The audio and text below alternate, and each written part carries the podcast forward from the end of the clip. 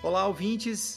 Antes de começar o episódio, eu quero avisar que nós publicamos a última aula do módulo sobre a Odisseia do curso Mitologia na Arte. Então, quem nos apoia na modalidade Deus, de 40 reais por mês, tem um curso completo sobre o clássico de Homero, narrado pelo professor Moreno, que mostra, ao longo da história, os principais quadros e obras de grandes artistas que retrataram um livro. Quem nos apoia na modalidade Deus tem acesso ao curso Mitologia na Arte, que conta com outros três módulos. Tem um sobre toda a saga de Troia, que inclui também a Ilíada. Tem um módulo sobre os heróis, que nós já narramos aqui nos episódios, mas lá você tem mais detalhes e, é claro, as obras de grandes artistas, como eu falei. E um módulo sobre os amores de Zeus com mortais, que povoaram, como já mostramos aqui, grande parte dos mitos gregos. Além do curso, quem apoia também tem direito a PDFs com conteúdos exclusivos de todos os episódios. São mais de 50 documentos com quase 200 textos para você se aprofundar em mitologia. Como a gente sempre diz, esse podcast é feito com muito amor e carinho por nós, mas dependemos exclusivamente do apoio dos ouvintes.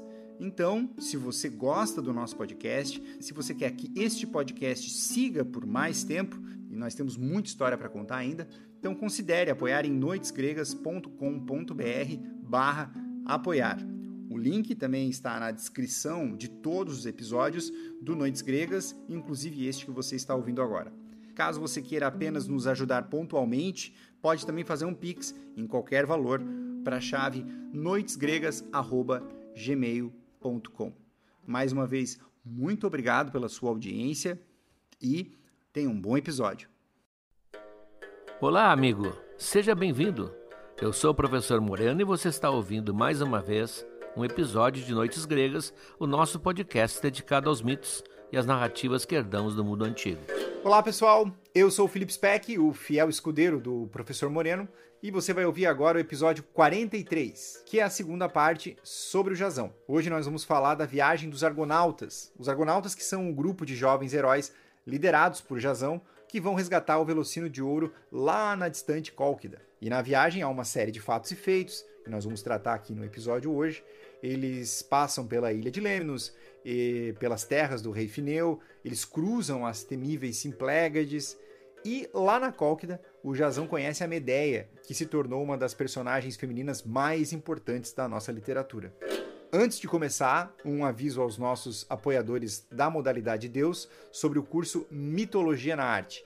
A gente já colocou no ar a quarta aula do módulo sobre a Odisseia, e nesse vídeo o professor Moreno fala sobre a estada de Ulisses com os Feácios. É o trecho que vai do canto sexto ao canto oitavo da Odisseia. Eu reforço aqui o nosso convite para você apoiar o podcast, nos ajudar a manter esse projeto no ar e assistir as aulas do professor Moreno sobre uma das obras mais importantes da nossa literatura, acompanhada com ilustrações de grandes artistas. O link para apoiar é o noitesgregas.com.br barra apoiar.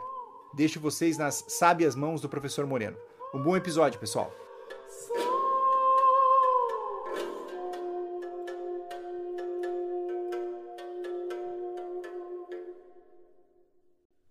Começa então uma das maiores aventuras da tradição ocidental, a viagem dos argonautas.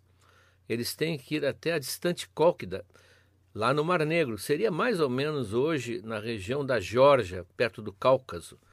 Era o ponto mais longínquo que os gregos conheciam naquela época. O Homero, por exemplo, não conhecia nada mais distante. O conhecimento deles do mundo era evidentemente limitado. Mas era um grande trajeto para ser feito num navio enfrentando terras desconhecidas, perigos desconhecidos e talvez até seres desconhecidos, como nós vamos ver.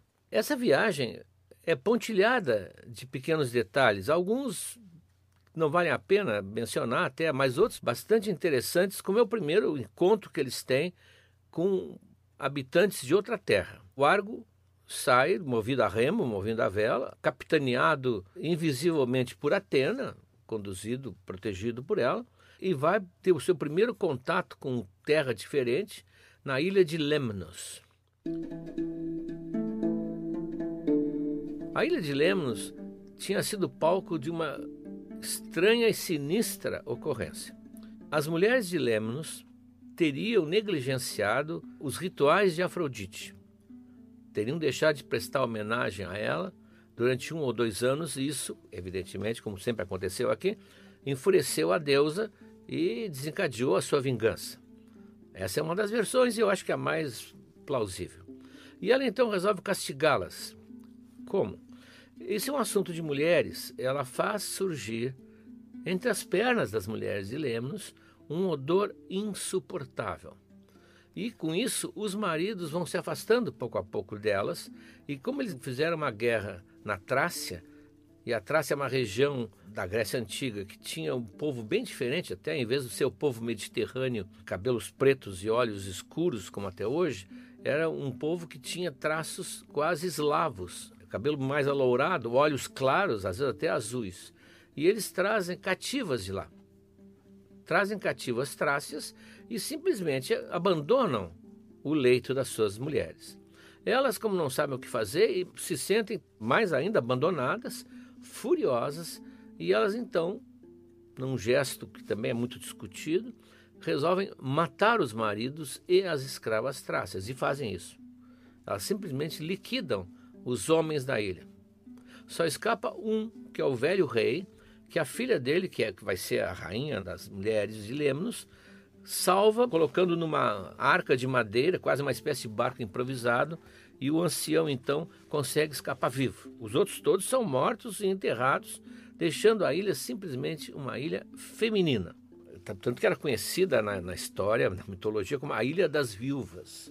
As viúvas que elas próprias tinham fabricado. Então os argonautas se aproximam dessa ilha e como eles precisam de água, isso vai ser presente em todas as histórias de viagens da mitologia, na Odisseia, isso é muito frequente. Eles têm que aportar em algum lugar e conseguir água fresca, já que eles não tinham modo de conservar a água por muito tempo, não tinham cloro, por exemplo. Então eles param de três em três dias, quatro em quatro dias, para coletar em alguma fonte a água necessária para o seu navio.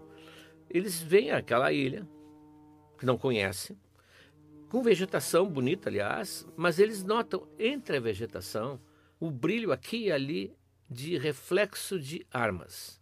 Tem alguém atrás daquela folhagem, alguém atrás daqueles arbustos, olhando para eles e são armados. São pessoas armadas e eles não querem se aproximar da costa.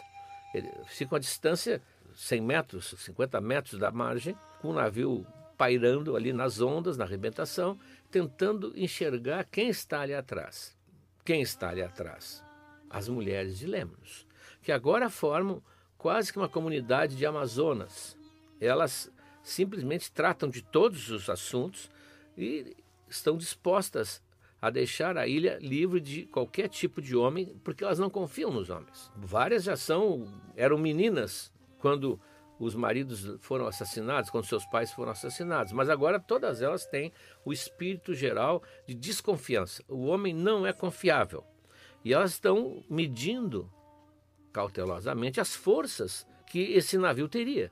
Qual é o poderio desse navio e que tipo de tripulante também. Porque já deve ter passado por várias eh, experiências com piratas, com tripulantes extremamente agressivos. E elas só vêm ali um grupo de jovens, aliás, todos eles né, belíssimos, aparentemente, aparentemente inofensivos, mas são homens. Então, a que está no comando desse pelotão que está ali observando, não sabe se dá ordens de atacar ou não de atacar o navio. Jogarem flechas, enxotarem dali com gritos de guerra. Nesse momento não está presente a rainha. A rainha não está ali naquele grupo. Mas alguém vai lá dizer a ela: olha, nós estamos nessa situação, estamos aguardando instruções do que fazer. A rainha, que é a Ipsípile, a evidentemente, já votaria para atacar e afugentá-los. Mas quem está ouvindo a conversa é uma velha ama, porque todas as mulheres ali trabalham e umas servem às outras. Uma velha ama que diz: Olha, rainha, eu queria falar uma coisa. Eu não sou mais jovem, eu e mais algumas das minhas amigas que servimos a senhora, e vocês também vão envelhecer e não haverá mais gente na ilha de Lemnos se não tivermos algum homem para fazer o seu papel.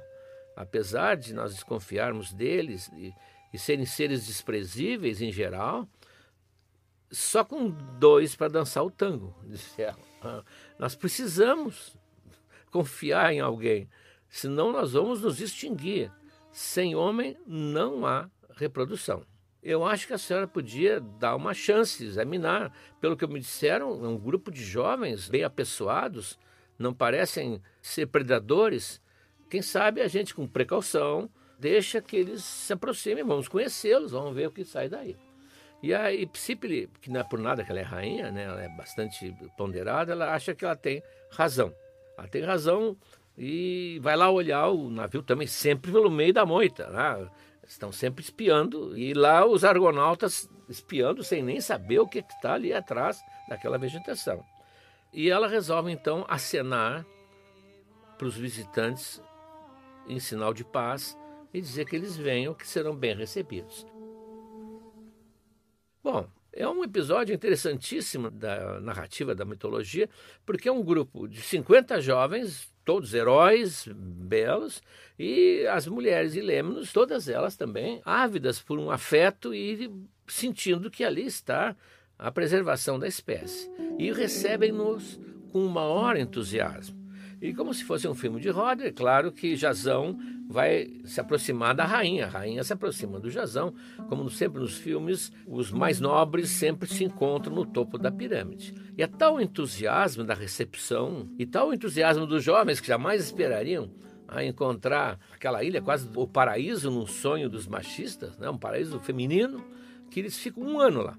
Porque o Jazão está viajando sem pressa.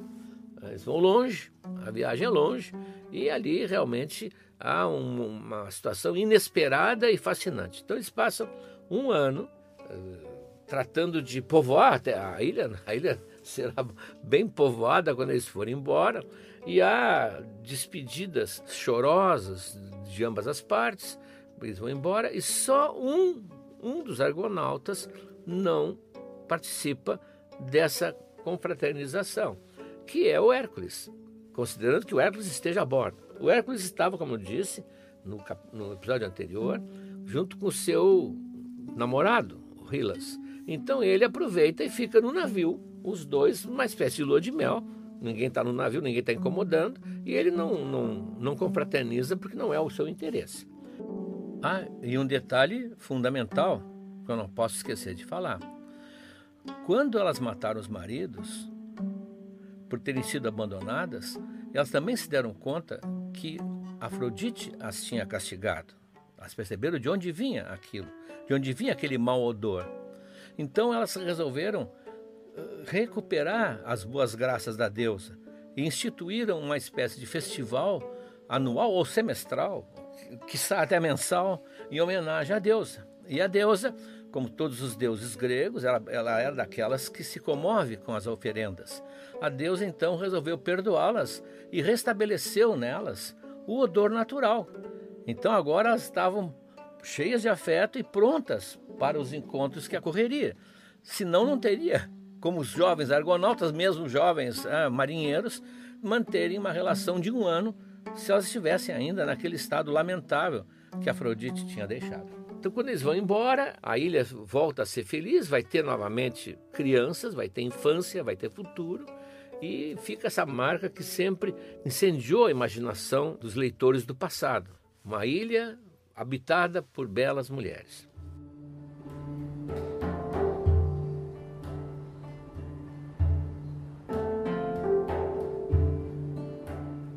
O trajeto continua.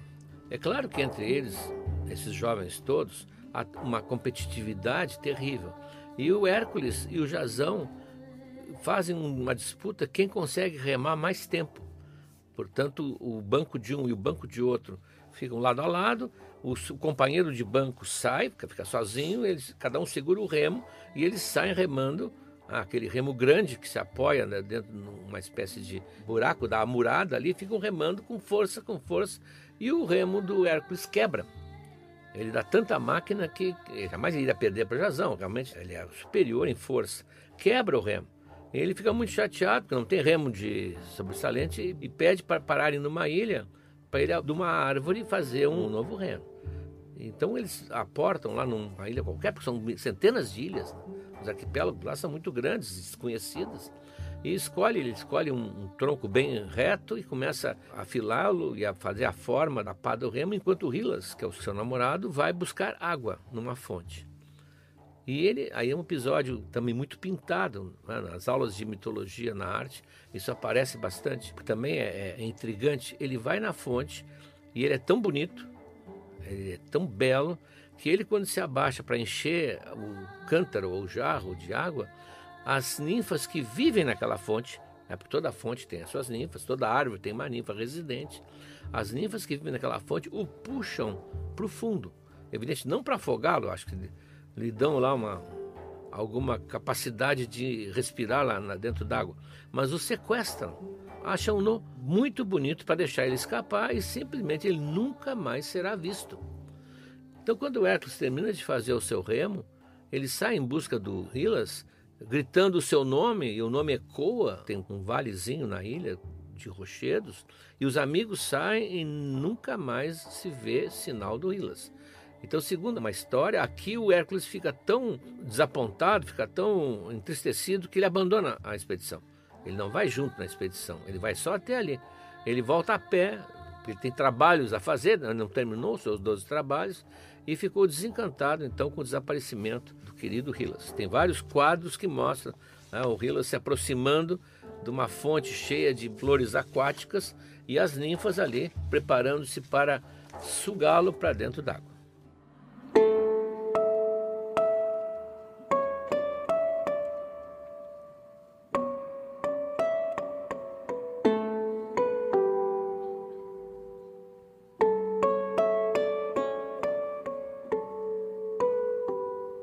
A próxima parada é quase como um metrô. Né? A próxima parada interessante é na ilha do rei Fineu. O rei Fineu, segundo Jason sabia, pode lhe dar informações importantes sobre perigos que o esperam no trajeto. Então eles têm que fazer essa parada forçada e perguntar ao rei o que que os aguarda na frente, porque tudo é desconhecido. É uma viagem para o desconhecido diz um autor que é o símbolo da juventude, sair em busca de alguma coisa por terras desconhecidas e sempre desafiado por novidades. Quando eles chegam lá, o rei ele está passando por uma situação dificílima. Ele é cego, foi punido por Zeus por uma coisa que ele fez, ficou cego. E então, para castigá-lo mais ainda, Zeus, muito imaginativo, colocou revoando sempre sobre a ilha duas arpias. As arpias são aquelas aves monstruosas, com cara humana, mas com garras, com bico de, de ave, que revoavam observando sempre o que o rei cego estava fazendo. Então o rei ele era vigiado por essas duas sinistras criaturas. E cada vez que serviam a refeição do rei, ele mal conseguia pegar um pedaço para comer, elas vinham se banqueteavam com a comida dele e sujavam o resto com excrementos. Então ele estava morto de fome. Eles chegam lá e ele está numa situação terrível, depauperado, fraco, porque ele mal, mal consegue comer. E, e eles meio constrangidos até, né, com aquela situação do ancião, e eles perguntam: olha, nós queríamos saber o, o que, que nos aguarda na viagem, estamos indo para Cólquida, que nós não conhecemos, não temos informação. E ele disse: eu posso ajudar, mas pelo amor de Deus, me livrem dessas aves monstruosas, me livrem desses demônios que eu não consigo mais viver. Bom, acontece, para o azar das arpias, que a bordo dos argonautas, na tripulação dos argonautas, havia vários heróis e havia dois filhos do vento Bóreas, Zetes e Calais, se não me engano. Os ventos eram personalizados na mitologia, tinham um nome, tinham histórias a respeito deles, né? o Zéfiro, o Bóreas, é tudo como os rios eram também habitados por alguma divindade. O Bóreas é, claro, é o vento norte, né? daí a aurora boreal que nós temos aí. E os dois filhos do vento, como por serem filhos do vento, têm asas, eles voam. Então os dois são incumbidos pelo Jazão, ah, o Jazão incumbe os dois, eles é para já. E saem voando atrás das arpias com a espada na mão. E as arpias que não, nunca tinham sido perseguidas, não imaginavam que alguém pudesse voar, ainda mais com aquela sanha que vem atrás delas, elas fogem e começam a sentir que vão ser alcançadas. Os dois vão liquidar com as arpias. Mas aí aparece a mensageira dos deuses, que é a Íris, que é outra voadora, né? Já vimos aparecer aqui várias vezes, a, dona do arco-íris. Ela aparece e diz: Olha, não, não façam mal para elas. Elas são as cachorras de Zeus. Zeus gosta delas, Zeus as usa. Não façam isso com elas. É, ele promete, vem uma promessa dos Zeus, que elas não vão mais incomodar o rei Fineu. Não precisa maltratar o bichinho, são os, os pets de Zeus. Então eles liberam as arpias e voltam, e o Fineu passa lá horas comendo, se abastecendo, alegre, feliz, porque agora ele vai poder viver, já com a cegueira já era difícil, mas vai poder viver alimentado e diz: olha, o que vocês vão enfrentar pela frente, mais perigoso, são as rochas que se chocam, as famosas Simplégades. As Simplégades seriam dois imensos rochedos que flutuavam e que volta e meia se chocavam e esmagavam qualquer coisa que passasse pelo meio. Era no estreito que leva ao Mar Negro. Hoje, os uh, cientistas que procuram encontrar a razão de certos mitos têm certeza que essa história foi uh, sugerida na cabeça, na mente mitológica da Grécia, por pessoas que viram, pessoas que navegaram mais ao norte, chegaram perto do Mar do Norte e viram icebergs. Daí eles tiraram essa ideia de rochas que se chocam. Bom, e vocês vão ter que passar por, entre elas, disse o Fineu. Mas e como se faz? Ele disse, não, vocês peguem um pombo, cheguem bem perto da boca desse desfiladeiro e soltem o pombo. O pombo vai voar e as rochas vão começar a se fechar. Seria uma espécie de sensor, é uma coisa perigosíssima. Quando o pombo chegar do outro lado, ele vai deve atravessar pela velocidade dele, elas voltam a se abrir. E aí vocês entram com marcha total, deem tudo que pode, né? sentam o pé no acelerador, porque é a chance que vocês têm. É assim que vocês fazem. Então eles se preparam. Aliás, o pombo é, é interessante, essa ideia do pombo de auxiliar a travessia e auxiliar a enfrentar problemas do mar também está na história do Noé. Na Arca de Noé, o pombo que sai e volta com a, o raminho da oliveira, por isso que até hoje é o símbolo da paz, a Unesco, etc. Então os argonautas agradecem muito ao Fineu, porque é uma informação sem a qual eles não passariam. E vão até a, a boca do desfiladeiro, soltam o pombo e o pombo, não sei por que razão, voa, voa em linha reta e voa turbinado. Quando ele chega no finzinho, as pedras se fecham e chega a pegar duas peninhas da cauda. Chega a pegar duas peninhas da cauda, mas ele sai do outro lado. No momento que ele sai, as rochas fazem um movimento inverso e aí os argonautas entram, como se diz, no pedal, tudo que podem. A Atena acha que está meio fraca a coisa, manda uma onda assim para ajudar, eles meio que vão surfando naquela onda e saem do outro lado. Tanto que eles saem do outro lado e segundo, isso é muito inteligente da parte da narrativa, no momento que elas foram vencidas por um navio, ela se mobiliza, nunca mais se mexe. Então, não adianta discutir, não existe, não, não existiu, só que elas estão paradas agora porque elas foram suplantadas pelos argonautas.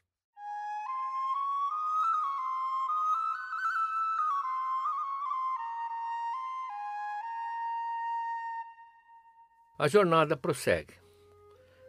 Numa tempestade, as referências não são claras qual é o lugar, até porque não sabiam o nome dos lugares. Né? Mas numa tempestade, eles têm que se refugiar na saída de um rio, na barra de um rio, que é lugar mais calmo, e ali eles encontram quatro náufragos que eles recolhem, e um deles, por coincidência, era um dos filhos do Frixo, aquele que tinha trazido o, o Velocino quando fugiu para salvar a vida.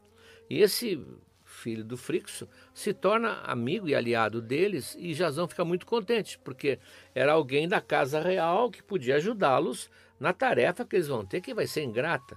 Eles vão ter, ao chegarem a Cólquida, que é o primeiro problema, eles vão ter que convencer o rei, Aétes, a ceder o velocino de ouro. Ah, então, é, é uma segunda coisa, que não é muito simples.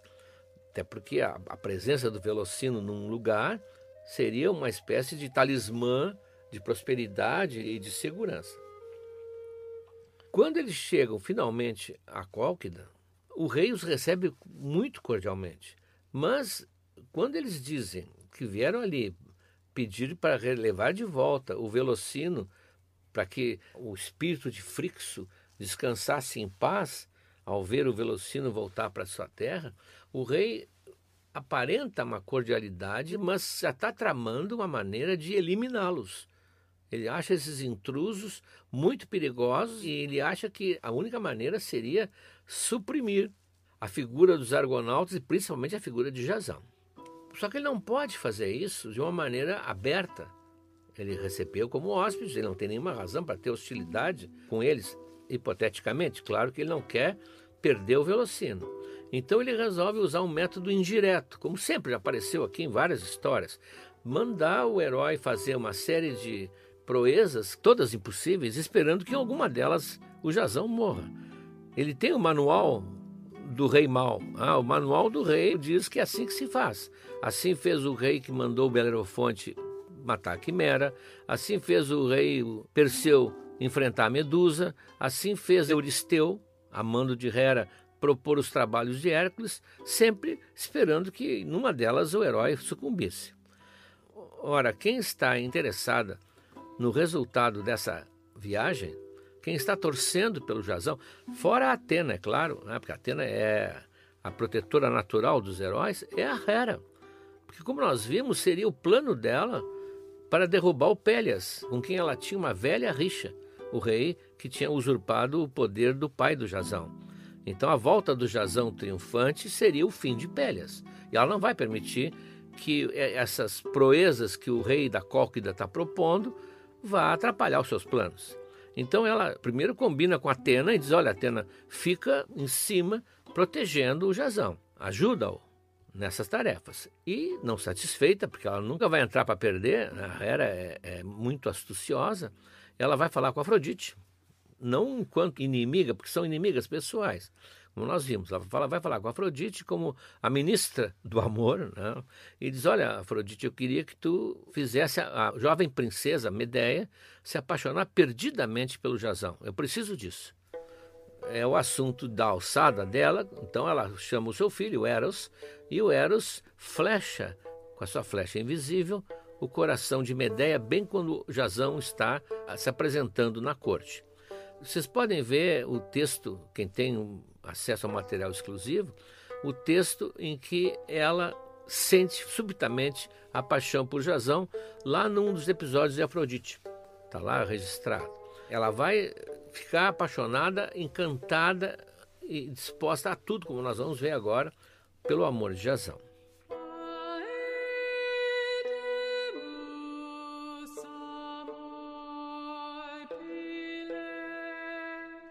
Muitos autores fazem questão de ressaltar que a Medea pertencia a uma linhagem divina, porque ela é neta de Hélios, o deus do sol.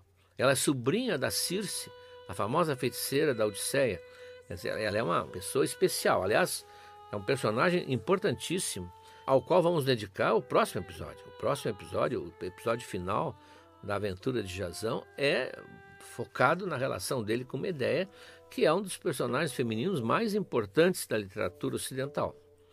Agora ela está aparecendo aqui como uma coadjuvante, mas depois dedicaremos a ela um olhar bem mais detalhado que ela merece. Então a Medeia é uma moça pura, ingênua, delicada, ela respeita a família, respeita a sua terra e ela, no entanto, atingida pela flecha de Eros, ela fica arrasada. Tem um debate dentro dela. De um lado a razão e do outro lado o sentimento. Ela está assim, quase que afogada nesse sentimento que ela nunca tinha experienciado. Como diz o autor, desejo e pudor se chocam dentro dela. Traiu o pai, isso, ela não gosta da ideia, mas também ela pensa, quem sabe eu não ajudo o Jazão e morro junto com ele. Ao menos eu morro com ele. Tal é o, é o desespero. E o Jazão, assim que soube o teor das provas, as provas são muito sem imaginação. Esse rei, o Aetes, não tinha a imaginação de um Euristeu, por exemplo, do trabalho de Hércules. Ele vai mandar o Jazão, vamos ver, enfrentar dois touros de bronze que jogam fogo pelas ventas. Isso é café pequeno né, para os nossos heróis que já apareceram aqui. E outras coisas menores, mas que o Jazão percebeu que ele não conseguiria realizar. O Jazão sentiu que ali, se ele não tivesse auxílio, ele não conseguiria sair vivo. Então, por sugestão daquele náufrago que eles resgataram, ele vai falar com a Medeia. E ele percebe que ele causa uma boa impressão, não, uma extraordinária impressão na moça, pelos olhos dela, pelo total quase abandono que ela fala com ele. E ele então vai pedir ajuda, que ele não quer morrer, que ele então gostaria que ela o auxiliasse, só ela poderia salvá-lo. E Medeia então se dá conta que ah, de todas as dúvidas que ela tinha, uma ela não tem. Ela não pode pensar na hipótese de Jazão morrer. Ela não importa, mas ela não pode imaginar que Jazão possa morrer. E ela diz que vai ajudá-lo se ele a levar embora da Cólquida com ele. Que, que prometa solenemente que ele vai levá-la, porque se ela o ajudar, ela não poderá mais viver junto da família. E o Jazão Evidentemente, aqui muita gente discute, o Jazão é chamado de crápula, uns dizem que ele é o protótipo do homem que promete, promete e depois não cumpre, porque ele vai romper depois a promessa. Mas o Jazão, outros dizem que não, que ele estava encantado com a Medeia, ah, que é uma moça totalmente fora do comum, uma princesa real, que seria uma esposa ideal para ele, como ele vai dizer que é. E o Jazão diz: Não, eu, eu sou sério, minhas intenções são boas. Eu prometo. Olha, se tu fores para lá, tu vai ser tratada como uma deusa, porque tu salvaste a vida de todos esses jovens, ah, dos filhos dos nobres. Tu vais ser a, a, a benfeitora de todos eles. Vai haver muita gratidão deles contigo. E mais, e tu vais partilhar o meu leito como esposa legítima. E nós vamos viver juntos ninguém vai nos separar, diz ele, até o dia em que a morte, fixada pelo destino, nos cubra com seu manto escuro. É, o Jazão tinha um xalalá também. Né? A gente nunca sabe nesse personagem, é óbvio, até que ponto ele está sendo sincero e aí, ou está sendo apenas hábil, ah, um hábil sedutor. Mas, como dizia a própria Medea com o seu debate íntimo, mas o rosto dele é tão franco ele fala com tanta veemência, ah, ele tem um semblante tão nobre. Ele não pode estar me enganando. Ele não pode estar me enganando. E ela então se decide que vai ajudá-lo e que isso realmente é atravessar uma linha da qual não tem retorno. Aliás, na peça do Eurípides, próximo episódio, eu vou usar a belíssima e terrível peça do Eurípides. Ela diz: Então, minha irmã, meu irmão, meu pai, meus deuses, esse solo que me viu nascer, eu me vou. Na asa do vento, vou deixar tudo isso para trás. E aí, para o Jazão, tu serás salvo, graças a mim. Mas quando eu tiver te ajudado, cumpre a tua promessa. Então nós deixamos aqui engatilhado o drama, a tragédia que vai acontecer de Jazão e Medeia, que vai se encerrar no próximo episódio, inclusive com o aumento da intensidade do brilho da Medeia e, ao mesmo tempo, a diminuição do brilho do Jazão. Nós vamos ver que o Jazão é um herói que termina sem brilho, mas isso fica para o próximo episódio.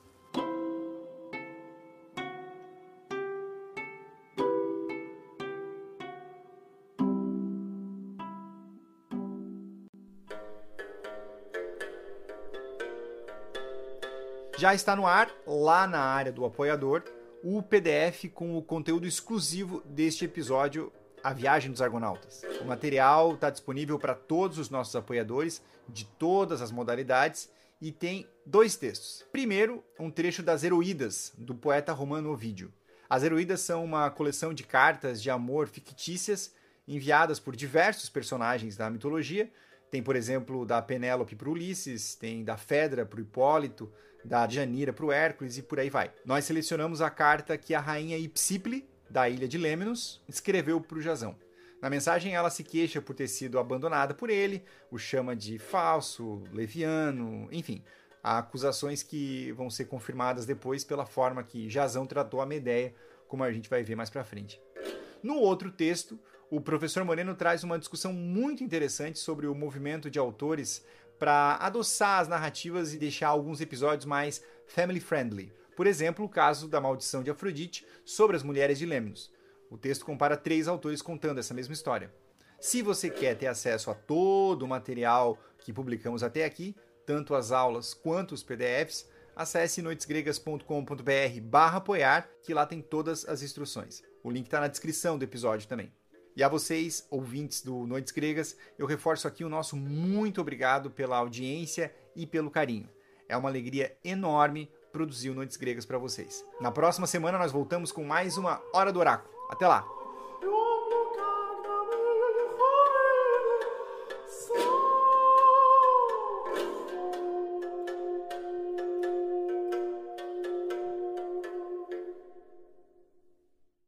Olá, amigos!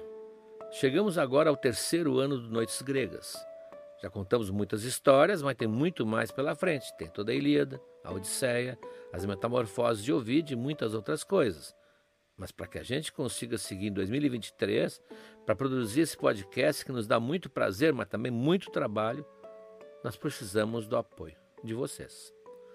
Acesse noitesgregas.com.br barra apoiar, o link está na descrição desse episódio, e veja como você pode ajudar. Um abraço.